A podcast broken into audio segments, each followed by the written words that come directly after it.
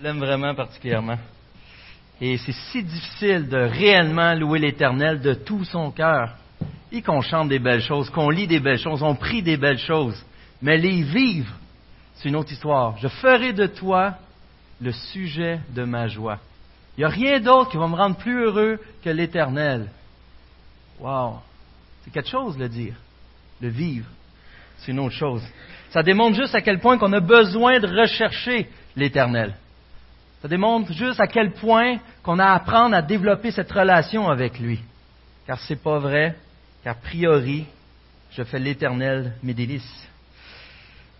Euh, ce matin, j'avais pensé commencer tout de suite. Je vous invite à tourner dans le livre des Actes. On poursuit dans la série. Et j'aimerais lire le texte en premier ce matin. Avant de jaser un peu pour l'introduction, je vais faire l'introduction après. Euh, vous allez comprendre pourquoi. Et j'aimerais que vous puissiez remarquer dans le texte, je vous donne euh, un petit cue, c'est le nombre de fois que le Jésus éternel, Dieu, ou des miracles, ou des guérisons, ou euh, une exhortation, euh, ou une attitude à développer, ou une doctrine biblique apparaît dans le texte. OK? Donc, tournez avec moi, ça fait beaucoup de choses à observer. Vous pouvez choisir juste de retenir l'histoire en général et on va y revenir ensemble. Alors, je vais lire à partir du verset 11. Donc le chapitre 23, acte des apôtres, chapitre 23, après les quatre évangiles. Je vais lire à partir du verset 11 jusqu'à 35. En passant, on s'excuse pour la chaleur. Hein, d'habitude, c'est les dames disent fait bien trop froid. A même les sauts d'hiver avec les couvertes. Et là, euh, on a décidé de vous, faire plaisir à vous, mesdames. Là, c'est contraire. Là, il fait trop chaud. Puis on va y arriver. On va y arriver. Merci de, euh, de votre accommodement. Alors, verset 11, et je lis dans la version second 21. La nuit suivante, le Seigneur apparut à Paul. Il dit, prends courage, Paul. De même que tu as rendu témoignage de ce qui me concerne à Jérusalem, il faut aussi que tu, il faut aussi que tu rendes témoignage à Rome. Le jour venu, quelques Juifs formèrent un complot et s'engagèrent sous peine de malédiction contre eux-mêmes à ne rien manger ni boire tant qu'ils n'auraient pas tué Paul. Ceux qui formèrent cette conspiration étaient plus de quarante. Ils allèrent trouver les chefs des prêtres et les anciens pour leur dire Nous nous sommes engagés, sous peine de malédiction contre nous-mêmes, à ne rien manger avant d'avoir tué Paul. Verset 15. Vous donc maintenant adressez-vous avec le Sanhédrin au commandant romain pour qu'il l'amène demain devant nous sous prétexte d'examiner son cas plus en détail. De notre côté, nous sommes prêts à le mettre à mort avant qu'il n'arrive ici. Ça sent le roussi. Mais le fils de la sœur de Paul entendit parler du guet-apens et il y alla dans la forteresse en informer Paul. Paul appela l'un des officiers romains et dit Conduis ce jeune homme vers le commandant, car il y a quelque chose à lui rapporter. L'officier prit le jeune homme avec lui, le conduisit vers le commandant et dit, le prisonnier Paul m'a appelé, il m'a prié de t'amener ce jeune homme qui a quelque chose à te dire. Le commandant prit le jeune homme par la main, se retira à l'écart et l'interrogea. Qu'as-tu à m'annoncer? Il répondit, les Juifs ont convenu de te demander d'amener Paul demain devant le Sanhédrin sous prétexte d'enquêter plus en détail sur son cas. Ne te fie pas à eux, car plus de quarante d'entre eux lui dressent un guet-apens et se sont engagés sous peine de malédiction contre eux-mêmes à ne rien manger ni boire avant de l'avoir tué. Maintenant, ils sont prêts et n'attendent que ton accord. Le commandant renvoya le jeune homme après lui avoir recommandé Ne dis à personne que tu m'as dévoilé cela. Ensuite, il appela deux officiers et dit Tenez prêt dès neuf heures du soir deux cents soldats, soixante-dix cavaliers et deux cents archers pour aller jusqu'à Césarée. Préparez aussi des chevaux pour conduire Paul, saint et sauf, au gouverneur Félix. Il écrivit la lettre suivante. Claude Lysias, au très excellent gouverneur Félix, salut. Vous imaginez les petits oiseaux qui chantent en même temps. Il a mis le paquet, hein? Cet homme dont les Juifs s'étaient emparés allait être tué par eux. Je suis alors intervenu avec des soldats et le leur ai arraché, car j'avais appris qu'il était romain. Voulant connaître le motif pour lequel ils l'accusaient, je l'ai amené devant leur tribunal. J'ai découvert qu'il était accusé au sujet de questions relatives à leur loi, mais qu'il n'avait commis aucune faute qui mérite la mort ou la prison. Puis, informé que les Juifs préparaient un complot contre lui, je te l'ai immédiatement envoyé en faisant savoir à ses accusateurs qu'ils devront porter plainte contre lui devant toi. Adieu. Conformément à l'ordre qu'ils avaient reçu, les soldats prirent Paul et le conduisirent pendant la nuit jusqu'à Antipatrie. Le lendemain, ils laissèrent les cavaliers poursuivre la route avec lui et retournèrent à la forteresse. Arrivés à Césarée, les cavaliers remirent la lettre au gouverneur et lui présentèrent Paul. Après avoir lu la lettre, le gouverneur demanda de quelle province venait Paul. Apprenant qu'il était originaire de la Cilicie, il lui dit, Je t'entendrai quand tes accusateurs seront venus. Puis il ordonna de garder dans le prétoire d'Hérode.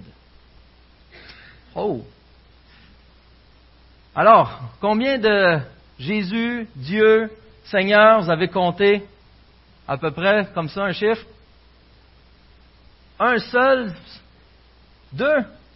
Oh, c'est bon. Moi, je n'ai vu juste un à verset 11. Et en théorie, le texte que j'avais ce matin, c'est à partir du verset 12. Mais c'est quand même un fait où il n'y a pas grand-chose là-dessus. Quelle doctrine nous est enseignée dans ce passage? Euh, persévérance. OK. Mais pas direct non plus. OK, mais peut-être qu'au moins, il y, a, une manière d'agir qui, est mise en évidence. Euh, et, non, pas vraiment non plus. Euh, Paul se défend, puis c'est même normal. Et, et tu te demandes, c'est quel euh, principe théologique ou qu'est-ce qu'il y a en arrière de ça? Qu'est-ce qu'on voit le Saint-Esprit faire? Est-ce qu'il y a un miracle? Est-ce qu'il y a une guérison? Non, mais il sert à quoi ce texte-là?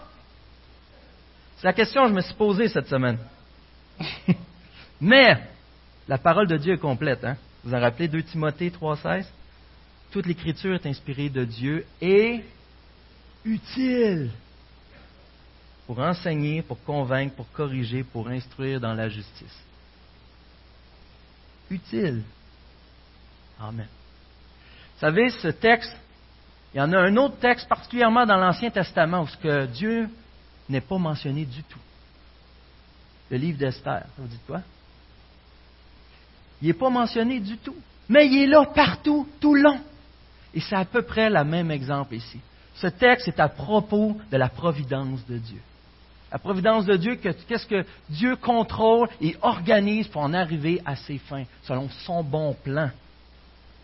Dieu qui dirige, qui contrôle avec amour, avec bienveillance, avec justice, toutes choses. Et c'est un des textes, un des rares textes, cette histoire que vous avez rapporté, de montrer que Dieu agit même à travers des choses bien simples.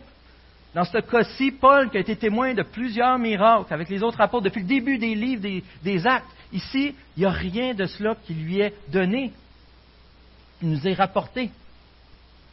Ce qui nous fait comprendre que Dieu agit principalement dans sa providence, dans les petites choses de tous les jours, et qu'en plus, on n'a pas besoin de s'en inquiéter. On n'a pas besoin de s'en inquiéter. Dans Luc 12, je vais lire rapidement.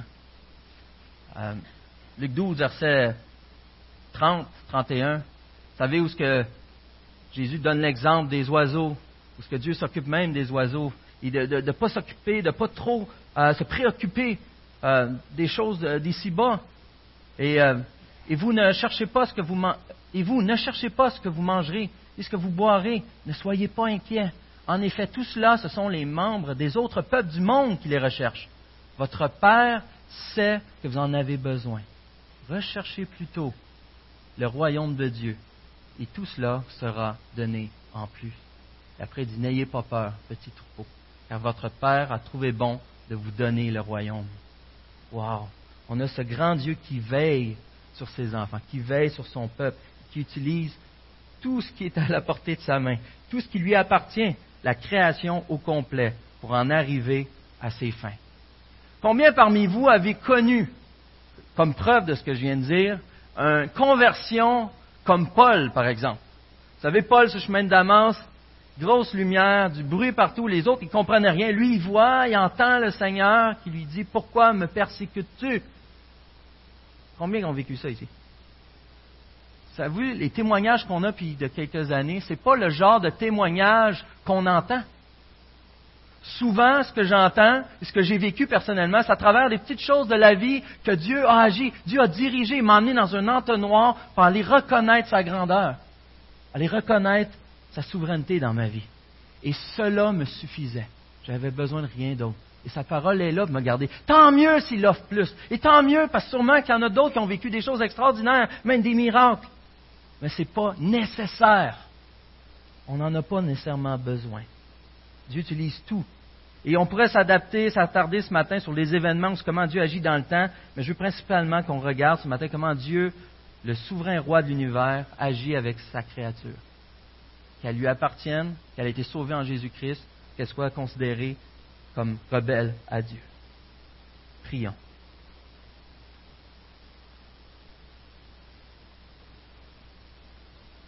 Oh mon cher papa, te remercie pour la grâce qu'on a. Je t'ai prie pour chacun de nous ici. Seigneur Dieu, si tu nous parles, ta parole est utile à toute chose. C'est ta parole. Par ta puissance, Seigneur Dieu, par ton autorité, par ta grandeur. Fais-nous encore adorer que toi seul ce matin. Tourne nos cœurs. De nous, Seigneur, de se repentir. Si quelqu'un ici s'est endurci contre toi, apaise son cœur et sauve-nous, Seigneur Dieu, je t'en supplie. Dans le beau nom de Jésus-Christ, utilise-moi et fais encore ce que tu fais le mieux, nous épanouir en te regardant à toi seul, en sauvant nos vies, en tournant nos cœurs idolâtres pour servir le Dieu éternel. Amen. Alors, première chose, on voit que Dieu utilise les hommes en général. Quand je dis les hommes, ici, je veux précisément dire ceux qui sont comme ceux qui appartiennent peu, ceux qui ne sont pas chrétiens, ceux qui ne veulent pas reconnaître Jésus-Christ comme leur maître dans leur vie et leur Seigneur, ceux que Jésus n'a pas sauvés.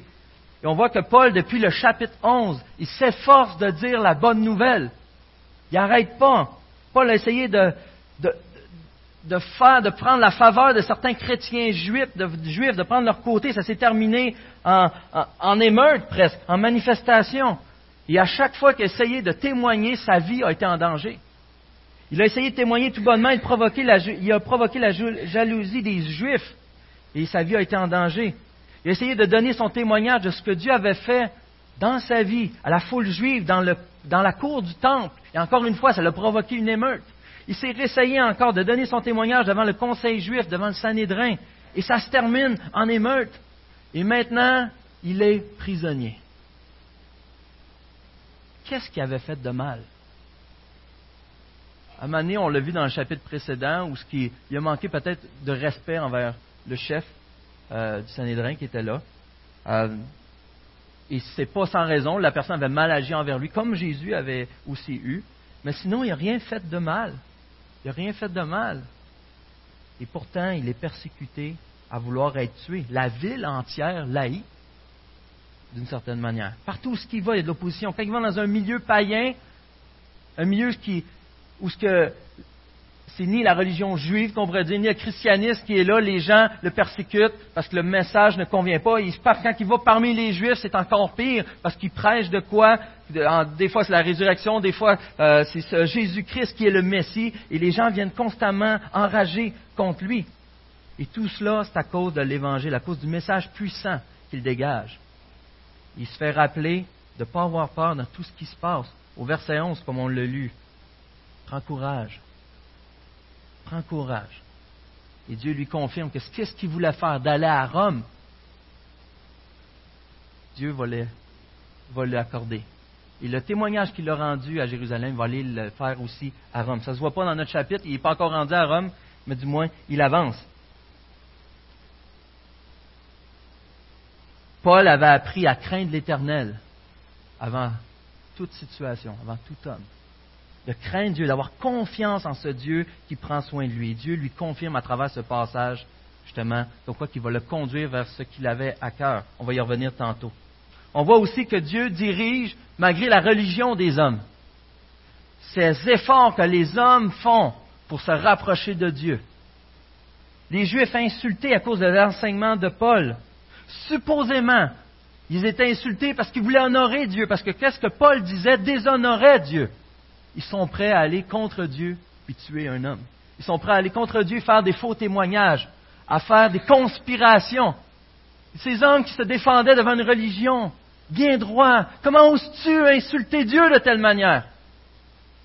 Ces hommes-là sont les premiers à commettre les péchés les plus graves, le meurtre, pour des intérêts personnels. Ils sont voilés, bien sûr, mais pour des intérêts personnels.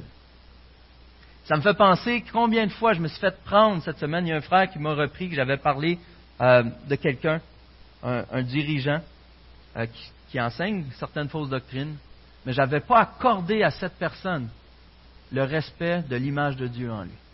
La manière j'en avais parlé, il y avait de la médisance. Il a fallu que je fasse deux téléphones pour demander pardon. Et qu'est-ce qui était en arrière de ce péché dans mon cœur? C'est tout de suite l'idée de traiter l'autre d'hérétique. Parce qu'il pensait de telle manière. Oui, en effet, les doctrines qu'il défendait ne sont pas exactes. Mais est-ce que j'ai pris le temps de m'informer? Est-ce que j'ai pris le temps d'aller vouloir reprendre la personne? Est-ce que j'ai pris le temps de prier pour la personne? Et non, tout de suite, mes intérêts. Tout de suite, protéger. C'était l'homme religieux qui venait en arrière et non l'amour de Dieu qui allait au travers. La religion des hommes s'y opposait. Dieu n'est pas une religion, on dit souvent, c'est une relation, mais c'est beaucoup plus que ça. On va le voir un peu plus en détail. On voit aussi qu'est-ce que Dieu fait. Il utilise toutes sortes de gens. Je ne sais pas si vous avez remarqué au verset 16, mais le fils de la sœur de Paul, qui savait par ici que Paul avait une sœur? Je vous le promets, c'est la première fois que je remarquais que Paul avait une sœur. Je ne l'avais jamais remarqué? Non seulement il y a une sœur, mais il y a un neveu. Il y a un neveu. Et il semble être un, jeune homme, parce que ça fait spécial de voir euh, euh, le, chef euh, romain, après, qui va prendre par la main quelqu'un de 25 ans, du viens-t'en, mon chou, on s'en va, puis conte-moi ce qui s'est passé. Hein?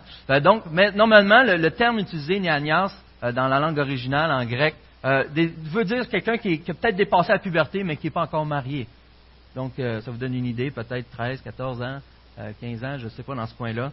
Et par la grâce de Dieu, Dieu utilise ce personnage, ce neveu de Paul, qui vient entrer dans le décor dont on n'avait jamais entendu parler, pour sauver la situation.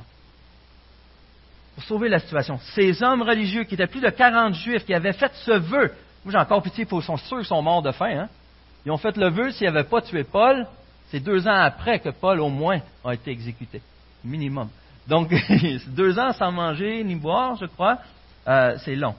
Mais heureusement, il y avait des pratiques euh, à, travers le grand prêtre et tout, ce qui pouvait avoir un genre d'absolution ce genre de vœu. Euh, donc, il était baqué. Anyway, c'est un vœu inutile, autrement dit, qui était vraiment fait pour bien paraître et non pour honorer leur vrai Dieu. Mais heureusement, Dieu envoie Paul. Et ça fait penser que Paul, il avait de la famille à Jérusalem. Il avait été élevé, il avait été à l'école euh, auprès de Gamaliel. il avait été envoyé, son père qui était un pharisien, et des fois, on oublie que ces gens-là, on, entend Pierre, on lit dans Actes, et, qu'ils avaient des familles, eux autres aussi. Ne sont pas différents de nous. On vit des persécutions même dans nos propres familles. Et Paul était un de ceux aussi qui, à travers sa propre famille, avait le cœur brisé, j'imagine, devait prier pour eux, devait interagir. Et par la grâce de Dieu, rien ne nous dit ici que ni sa sœur, ni même ce neveu appartient au Seigneur. Mais Dieu l'a utilisé quand même. Il arrive, jamais on a entendu parler, il devient clé dans toute la situation, parce que Dieu, qui dirige toutes les choses, veut amener Paul à Rome. Il utilise son neveu. Dieu peut utiliser n'importe qui. Dieu a utilisé un homme dans l'Ancien Testament pour arriver à ses fins. Et c'est pas quelqu'un qui était bête, c'est littéralement un homme. Alors Dieu peut arriver, prendre ce qu'il veut, qui il veut, quand il veut, pour en arriver à ses fins, pour le bien de chacun, pour le bien de son plan. Vous vous rappelez l'exemple de Joseph dans l'Ancien Testament? C'est-tu un merveilleux exemple? C'est-tu un merveilleux exemple? C'est Joseph qui a été plusieurs années, cinquantaine d'années en esclavage, ou qui a été éloigné, vendu par sa famille. Ce Joseph qui a connu injustice par-dessus injustice, par-dessus injustice, par-dessus injustice, qui finit d'arriver à la fin du livre de la Genèse, lorsqu'il arrive devant sa famille, enfin, et réuni, il lui dit, vous aviez projeté de me faire du mal, mais Dieu l'a changé en bien pour accomplir ce qui arrive aujourd'hui, pour sauver la vie à un peuple nombreux. Et c'est une leçon qu'on retrouve tout le reste de la parole de Dieu, tout le reste de la Bible. Et encore là, ce matin, nous voyons à travers ce texte que Dieu fait la même chose. Même à travers les pires intentions, Dieu tourne ça pour le bien de son peuple, pour sauver la vie à un peuple nombreux. La leçon, c'est de ne pas perdre espoir. Notre Dieu est au contrôle. Il sait ce qu'il fait. Rien n'est gaspillé. Et même si ce n'est pas toujours évident. Et Dieu dirige même les autorités. Vous savez, lorsqu'on a des autorités autour de nous qui manquent euh, de respect, qui sont abusifs, on a des gens qui sont obligés d'immigrer ici à cause des, dictateurs qu'il y a dans leur pays. C'est quelque chose pas facile. Mais dans notre pays, à nous, on ne vit pas avec une dictature. Et pourtant, on est les premiers à avoir la bouche ouverte à, à chialer contre nos gouvernements, à chialer contre les autorités en place. On, roule trop vite, la police nous arrête. Puis on arrête cinq minutes, on t'extrait pour parler contre lui. il a osé m'arrêter, j'en viens pas, je voulais juste 30 au-dessus de la limite. Euh, voyez, mais voyez notre cœur, vous savez ce que je veux dire? On a cette tendance à aller contre les autorités. Et Dieu nous demande de respecter les autorités. Pourquoi? Pourquoi? On se rappelle dans la parole en Corinthiens, entre autres, où respecter les autorités, car c'est Dieu qui mène en arrière. Leur autorité a, été empruntée de Dieu. Ils ont à, être redevables devant Dieu. C'est Dieu qui est derrière chacun d'eux. Devant Pilate, Jésus répondit, Tu n'auras aucun pouvoir sur moi si cela ne t'avait été donné d'en haut. C'est pourquoi celui qui me livre à toi est coupable d'un plus grand péché. Jésus a rappelé devant Pilate, qui avait dans le fond le, les derniers mots sur sa vie, lui a rappelé que si ce n'était pas de Dieu, tu ne pourrais absolument rien faire contre moi. Et encore dans cette histoire, on voit, et je vais y arriver, où ce voit que Dieu se sert de l'arrogance, de l'orgueil, du rébellion, même de l'égocentrisme, même des dirigeants, même de ceux qui sont en autorité pour arriver à ses fins. Un des plus bels exemples qu'on a, c'est à travers la lettre que Claude Lysias, au verset 26, écrit à l'excellent gouverneur Félix. Et remarquez juste le contraste. Regardez comme c'est drôle. Dieu a utilisé le neveu de Paul. Et si vous remarquez, la manière qui nous est inscrite, c'est comme si le neveu donnait un ordre au gouverneur, à, son chef. Quand tu m'a annoncé au verset 20, il répondit Les Juifs ont convenu de t'amener de Paul demain devant Sanhédrin sous prétexte d'enquêter plus en détail sur son cas. Ne te fie pas à eux C'est un encouragement, c'est une exhortation, mais assez forte. Je te prie, ô toi, chef euh, romain, ne les écoute pas. Non, écoute-les pas. Oublie ça. Mais on voit qu'ici que Félix utilise une romance envers son supérieur. Toi, excellent gouverneur, Félix te salue. Il vous laisse débarrasser du cas, il envoyait aussi sur la bonne juridiction de Félix. Une affaire qui est importante pour comprendre la fin du verset 35. Euh, euh, je t'entendrai quand tes accusateurs seront venus, étant citoyen romain, il avait le droit de comparaître devant ses accusateurs et c'est pourquoi que ce droit lui est accordé et les accusateurs doivent venir. Donc ces droits sont préservés, mais on voit dans la lettre au verset 26 que M. Lysias ne dit pas exactement la vérité. Si on se rappelle un ou deux chapitres avant, qu'est-ce qu'il arrive? C'est qu'il était prêt à martyriser Paul pour se faire sortir la vérité. Et tout à coup, il apprend, parce que Paul a parlé, qu'il est citoyen romain. Et là, il se rappelle que s'il arrive de quoi sans avoir eu de procès, ça va y arriver à lui aussi. Mais ce n'est pas exactement ça qu'il dit dans sa lettre. Hein? Et là, on voit que Dieu utilise son désir de plaire aux autres. Dieu utilise qu'il veut, veut, bien paraître, peut-être même avoir des promotions dans le futur, je ne sais pas, et surtout avoir l'approbation de son chef à lui. J'ai découvert. Là, c'est lui, l'enquêteur suprême, qui est venu à sauver le pauvre Paul. Pourtant, c'est lui qui voulait y faire du tort. Et là, vous lisez la lettre, et tout au long, c'est des roses partout c'est truqué. Je suis alors intervenu avec des soldats et je leur ai arraché, car j'avais appris qu'il était romain. Ah? Mais malgré son arrogance, malgré son mensonge, Dieu utilise ça pour le bien de Paul. Dieu utilise ça, mais beaucoup plus que pour le bien de Paul. Dieu utilise ça pour amener Paul à Rome. Un, parce que Dieu n'a qu'une seule parole. Il lui a dit, tu vas aller témoigner à Rome.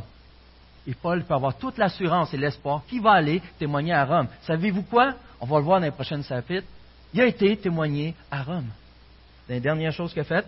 Mais il a été témoigné à Rome. Il était prêt, il a dit lui-même, il était prêt à céder sa vie pour ça.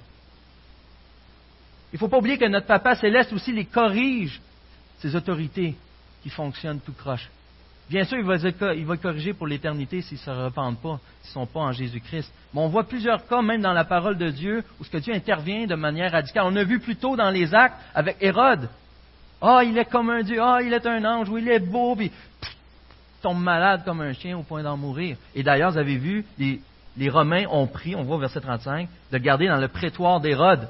Les Romains ont pris la place. Hérode n'est plus là, c'est nous autres qui arrivent. On voit aussi, il y a un autre exemple qui m'est venu dans Daniel 4.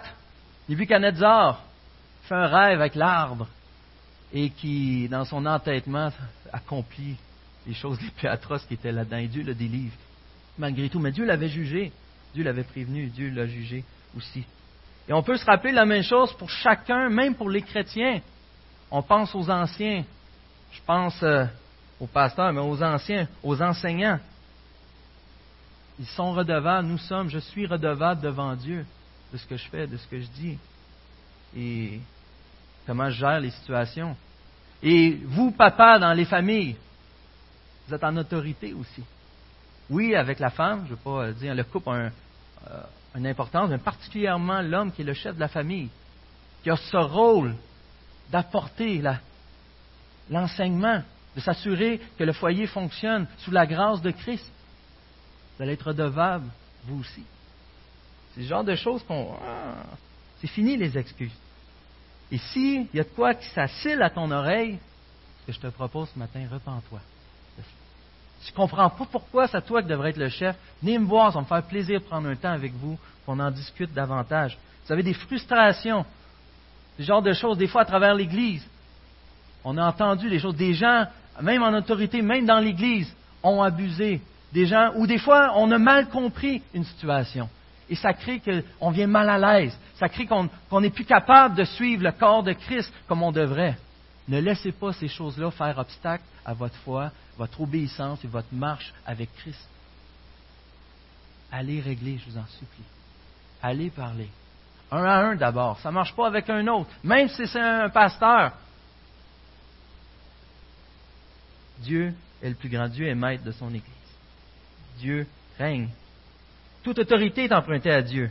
Et Jésus a dit dans Matthieu 28, 18, hein, toute autorité m'a été donnée, les cieux sur la terre. Mais dans tous les cas, et surtout, Dieu utilise afin d'accomplir ses desseins, il utilise ses serviteurs, il utilise ses chrétiens. Le moyen que Dieu a choisi le plus d'utiliser ici-bas, c'est ses propres enfants, ceux qu'il a sauvés par son sang à la croix. Et ça nous fait réaliser qu'on vous lit souvent serviteur de Christ, et le mot devrait être plus proche de esclave de Christ. Un esclave volontaire de Christ où ce qu'on est serviteur, on est volontaire, donc on doit s'attendre et agir comme si on était esclave, comme si on lui appartenait. En réalité, si on se rappelle Galate 2.20, c'est ce qu'on dit, on le connaît très bien, mais crucifié avec Christ, si je vis, ce n'est plus moi qui vis, c'est Christ qui vit en moi, Paul dit. Et c'est cette attitude que nous devons avoir par l'Esprit Saint qui habite en nous. Ce qui implique qu'on désire et qu'on recherche la volonté du Père qui implique que nous sommes obéissants à lui. Nous sommes vraiment dépendants de Christ. Encore une fois, c'est un concept qu'on comprend, qu'on dit, qu'on parle, mais est-ce qu'on a vraiment embrassé d'être esclave de Christ? C'est difficile. Je suis loin d'être rendu. Il y a plein de domaines dans ma vie que Dieu me révèle. Plus que j'avance dans ma vie chrétienne, oh, ça, ça, ça n'appartenait pas à Christ. Et je dois lui remettre. Et j'ai besoin des autres dans l'Église aussi pour me faire comprendre ça. Mais est-ce que Christ est vraiment ce que j'ai plus précieux? Paul ici, on voit que son rôle qui est décrit au verset 23, 11, c'est qu'est-ce qu'il faisait à Jérusalem? Il a rendu témoignage de Dieu. Et qu'est-ce qu'il avait en tête d'aller faire? Rendre témoignage de Dieu. C'était sa mission. C'était pas ses plans, c'était pas ses désirs, c'était pas son confort. C'était la volonté de Dieu de servir Christ de vivre comme Christ, de faire la volonté du Père, d'être obéissant par le Saint-Esprit qui l'habitait. On est tellement disputé ici dans notre confort. On est tellement disputé par toutes sortes de distractions. On tombe, on tombe, on s'en rend même plus compte. On pêche, ça nous fait même plus mal. On devient habitué au péché. À un point tel que des fois les péchés sont assez graves et on n'ose même pas aller reprendre un frère ou une sœur. On, n'est pas, on est incapable parce qu'on est, je crois, pas assez près de notre Seigneur Jésus, parce qu'on n'est pas vraiment esclave de Christ, parce que Dieu le Père n'est pas assez grand, qu'on n'ose pas aller aimer un frère pour lui apporter Jésus, pour qu'il soit délivré de ce qui le ronge à petit feu, ce qui éventuellement va même l'éloigner de l'Église. On a besoin vraiment de réfléchir là-dessus. Vous savez, souvent on parle le dimanche matin, on a eu bon temps, on a retenu telle affaire, Dieu nous a parlé, on aime Dieu, on a eu un bon chant. Mais je vous invite à prendre le temps de méditer. Si vous êtes esclave de Christ, d'appartenir à Jésus, qu'est-ce que ça change dans vos vies? Ah, je fais ci, je fais ça. Amen! Je ne suis pas en train de dire qu'on est tout croche, ça n'a aucun bon sens. J'ai jamais vu une église aussi païenne qui existe sur terre. Et, et c'est pas ça l'idée. J'en fais partie. Mais on est loin d'être rendu. On est loin d'être rendu, mes amis. Et Christ peut encore plus se glorifier dans nos vies. Et ce que j'aime, c'est qu'on n'est pas seulement ses serviteurs, ses esclaves, mais Jésus dit aussi que nous sommes ses amis. Dans Jean 15, et j'achève bientôt, mais Jean 15, 15, on connaît bien. Hein? L'ai-tu marqué? Euh, oui, je l'ai marqué. Il n'y a pas de plus grand amour que de donner sa vie pour ses amis. Vous êtes mes amis, c'est Jésus qui parle, si vous faites ce que je vous commande. Je ne vous appelle plus serviteur, parce que le serviteur ne sait pas ce que fait son Seigneur. Mais je vous ai appelé ami, parce que je vous ai fait connaître tout ce que j'ai appris de mon Père. À Paul ici, c'est assez clair? Paul, à Acte 9.15, le Seigneur lui dit, vas-y, car cet homme est un instrument que j'ai choisi pour faire connaître mon nom aux non-juifs, aux rois et aux Israélites. C'était clair, c'est pourquoi la mission de Paul. Les plans étaient très bien révélés. Là, on dit, ouais, mais Dieu, il ne m'a pas parlé de même à moi. C'est pas si clair que ça. Ce que j'ai à faire dans ma vie. Rappelons-nous des affaires simples. Dieu utilise les choses simples de ce monde. Rappelez-vous d'Éphésiens, comment toi, Marie, tu dois agir envers ta femme? Comment toi, ta femme, tu dois agir envers ton mari? Comment vous, enfants, devez agir envers vos parents pour honorer votre Dieu? Comment un parent devait agir envers vos enfants? Commençons par les choses de base, simplement dans nos familles, pour honorer. Ça, c'est la volonté de Dieu de base dans vos vies. Et allons plus loin que ça, dans l'Église. Comment aimer, comment servir l'Église, comment, on l'a vu à travers la jeunesse, comment adorer avec l'Église. Comment être redevable envers cette Église. On est appelé à plus que ça. On est appelé amis. Dieu nous a fait connaître sa volonté jusque dans l'Apocalypse. On comprend ce qu'il va faire. C'est une révélation de Jésus-Christ. Même, on sait la fin et Dieu est tellement grand qu'il va nous surprendre. On est peut-être trop occupé à s'ostiner des fois comment ça va se terminer.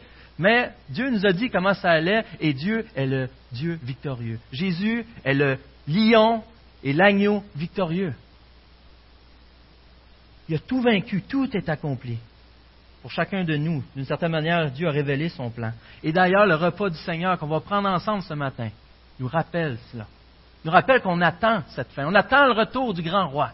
Une fois pour tous, que ça va être incontestable. Plus personne n'osera rire, pardon, de mon roi. C'est pour sa gloire.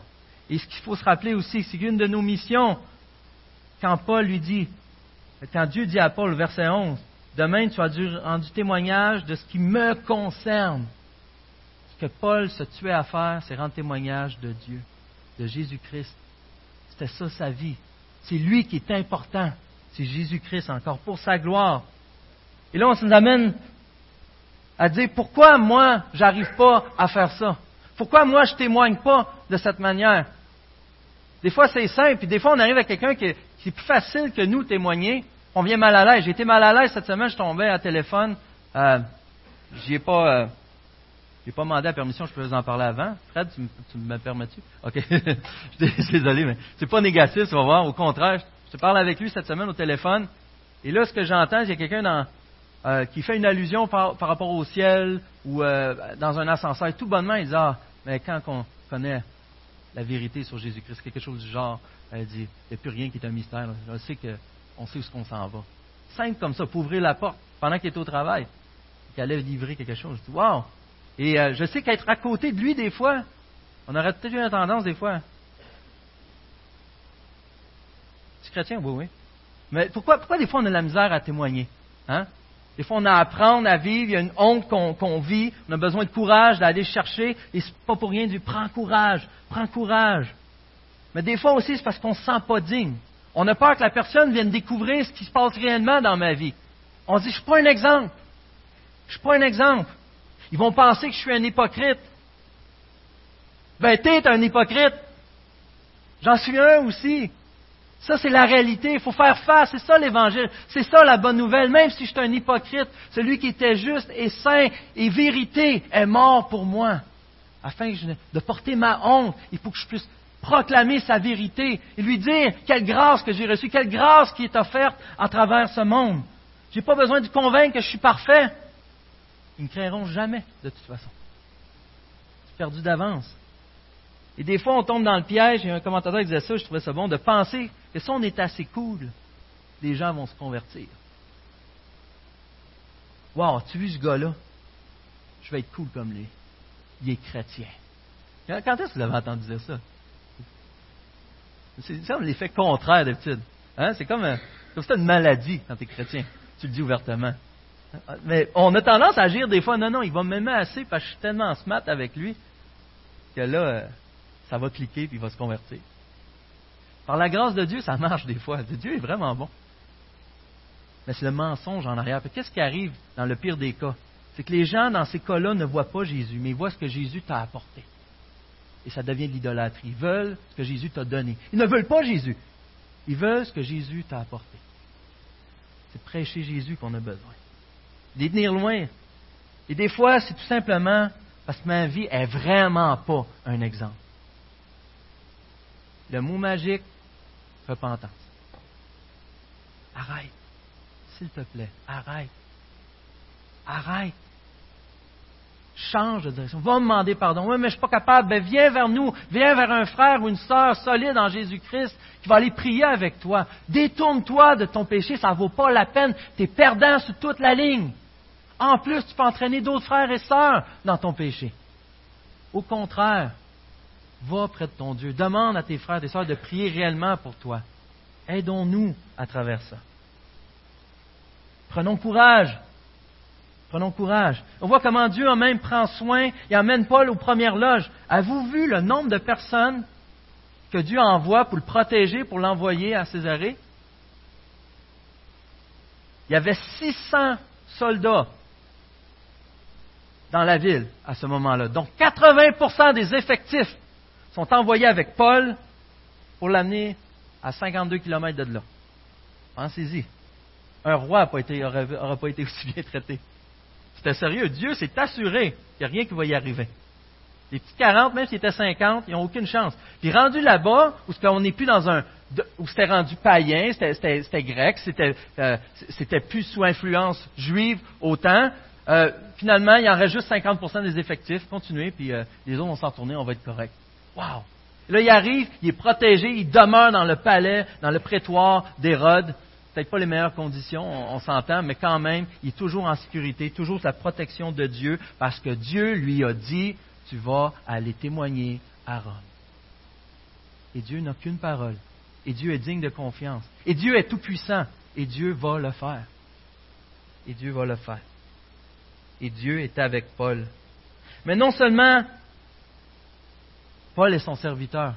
Non seulement on est ses serviteurs, non seulement Paul est son ami, nous sommes son ami, mais nous sommes aussi fils et filles de Dieu. Dieu nous a adoptés.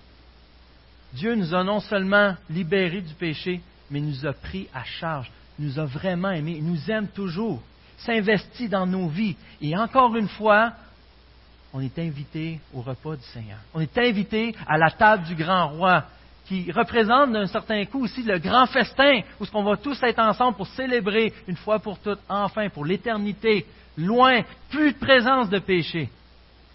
Notre grand roi. Encore ce matin, on va s'avancer, célébrer ce grand Dieu qui a tout donné pour nous. Il a fait de nous même une famille, en sauvant nos frères, nos sœurs, en faisant un seul corps dont il est la tête, ils a aussi mis dans un besoin des uns des autres. Vous l'avez vu tout au long de ce partage-là. Il demande d'aimer l'Église, de la servir, de l'adorer, d'être redevables. Par la foi, nous marcherons. Nous obéirons, je rajouterai. Par la foi, car c'est lui qui la donne, c'est lui qui la garde. Je ferai de lui le sujet de ma joie. En Église. Et je vous rappelle rapidement pour terminer l'histoire de Dieu dans laquelle nous faisons partie. Ce Dieu qui, seulement avec la parole, a créé le ciel et la terre. Ah, ça s'est fait de ci, ça s'est fait en tant de temps. Vous n'avez même pas besoin de rentrer là pour un matin. Dieu a créé. Dieu a créé par sa puissance, par sa parole. Tu n'es même pas obligé de parler, mais ça démontre que c'est un Dieu qui veut communiquer, c'est un Dieu qui veut une relation. Et là, à travers ça, arrive Adam et Ève, et arrive la désobéissance, le péché dans Genèse 3. Ah! Séparé de Dieu. La pire malédiction qui pouvait exister est arrivée sur l'humanité, qu'on paye encore le prix aujourd'hui. Mais Genèse 3.15, Jésus, Dieu, pour être plus précis, Dieu a prédit déjà un espoir d'être délivré.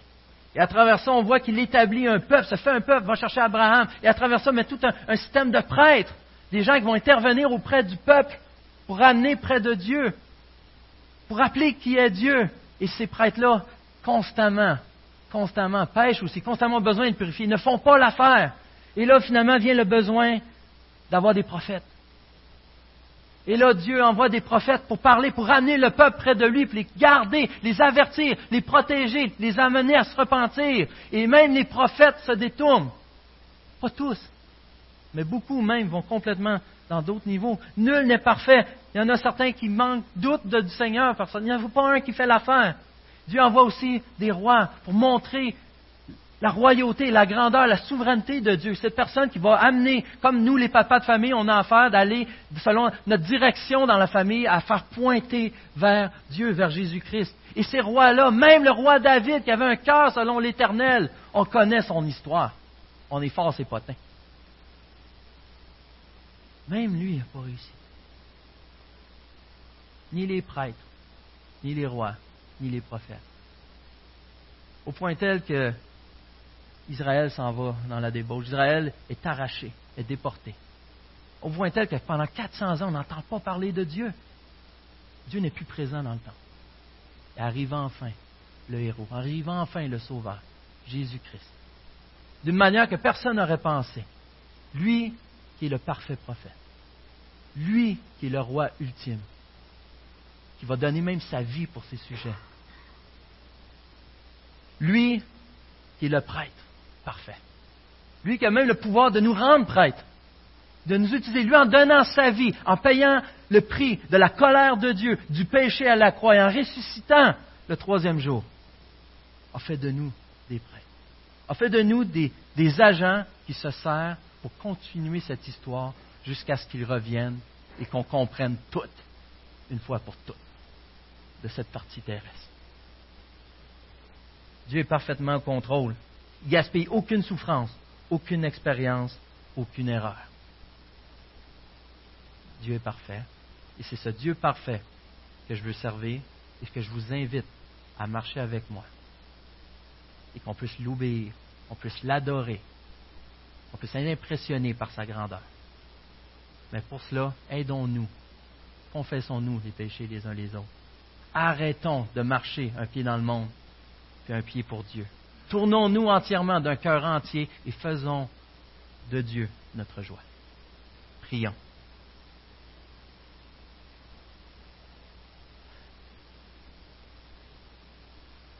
Seigneur Dieu, merci dans un sens pour notre faiblesse. Ça nous fait comprendre à quel point que Jésus-Christ est parfait. Merci Seigneur Dieu pour ton pardon. Merci Seigneur pour ces symboles qu'on a devant nous.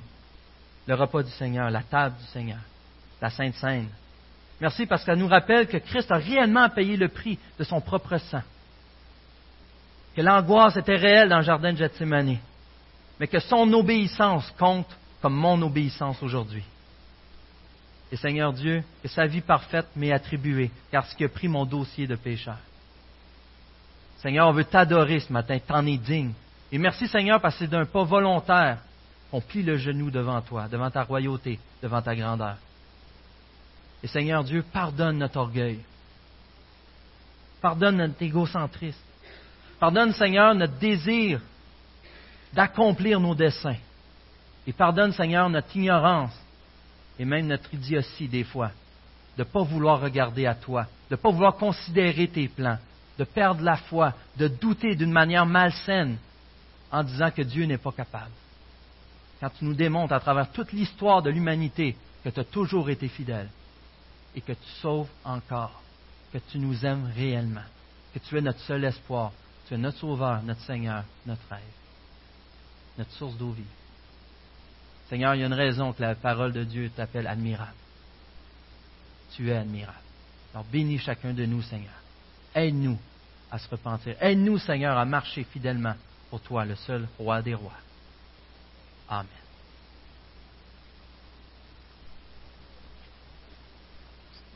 Eh bien, avant le repas du Seigneur, il va y avoir un chant qui va nous introduire. Et les trois premiers mots du chant, en fait,